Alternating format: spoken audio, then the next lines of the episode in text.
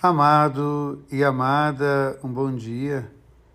Nos colocar diante da palavra de Deus para diante dele por nossa vida, nossa história, com aquilo que nós temos de potencialidade, com aquilo que nós temos de miséria, para que ele possa em nós agir de acordo com o seu amor, de acordo com a sua graça. O profeta Ezequiel nos coloca duas realidades: daquele que está no pecado se converte, daquele que está na graça e se vira para o pecado. E assim nos convida a todos a cada dia voltar o nosso coração para Deus, a praticar a justiça. E o Salmo nos traz uma profundidade de oração. Das profundezas eu clamo a vós, Senhor, escutai-me.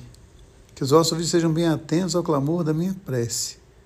Que a nossa oração seja de fato das profundezas do nosso coração, da intimidade mais profunda trazendo uma expressão muito sublime de Santo Agostinho: Deus é mais íntimo do que a minha mais profunda intimidade.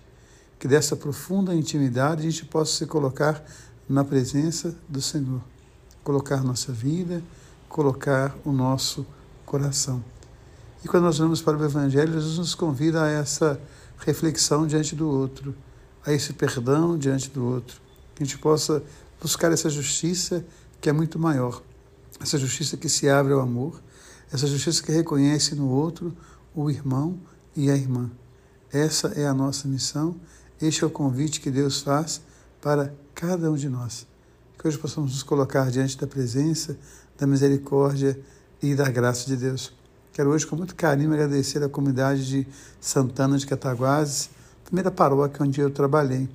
Ontem começava naquela comunidade a celebrar os 25 anos de minha ordenação, uma preparação para esses 25 anos. Quanta alegria! Encontrar a primeira criança que eu batizei e que hoje é pai, já tem duas crianças para serem batizadas. Encontrar as crianças que eram minhas coroinhas no tempo que lá trabalhava e que hoje são jovens profissionais que trabalham com responsabilidade e mantêm no coração aquela semente, aquele amor que hoje produz frutos na vida da comunidade. Quanta alegria, quanta honra a toda a comunidade de Santana, ao Padre Oliveira, que me acolheu com tanto carinho, a minha gratidão. Deus seja bênção na vida de vocês. Deus ama você, Deus ama em você. Amém.